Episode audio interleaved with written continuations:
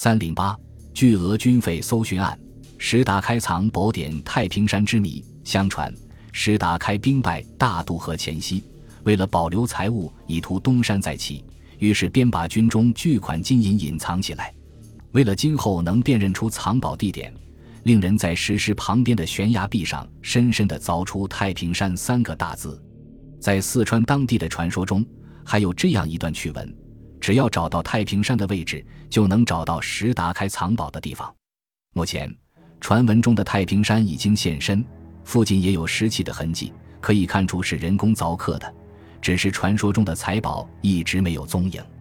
在太平山下面有一排石器的遗迹，是否就是传说中藏宝的地方，谁也说不清楚。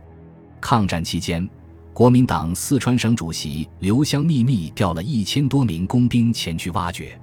在大渡河子打地口高升殿后山坡下，工兵们从山壁凿入，豁然见到三个洞穴，每穴门均砌十条，以三合土封固。但是挖开两穴。里面仅有零星的金玉和残缺兵器。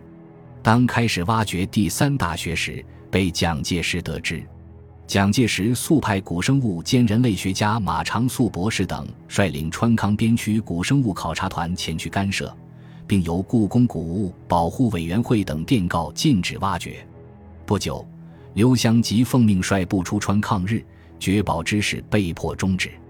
根据研究人员赴现场考察后判断。该三大洞穴所在地区和修筑程度，并非为太平军被困时仓促所建。建国后，也有许多人前往石棉县安顺场寻宝，只是此类民间行为既无财力支持，又缺乏理论根据，一无所获也在意料之中。也有史学专家认为，太平军当时的境况根本不可能有大量的金银财宝，完全是在弹尽粮绝的状况下才全军覆没的。所以，石达开到底有没有埋下宝藏，仍旧是个谜。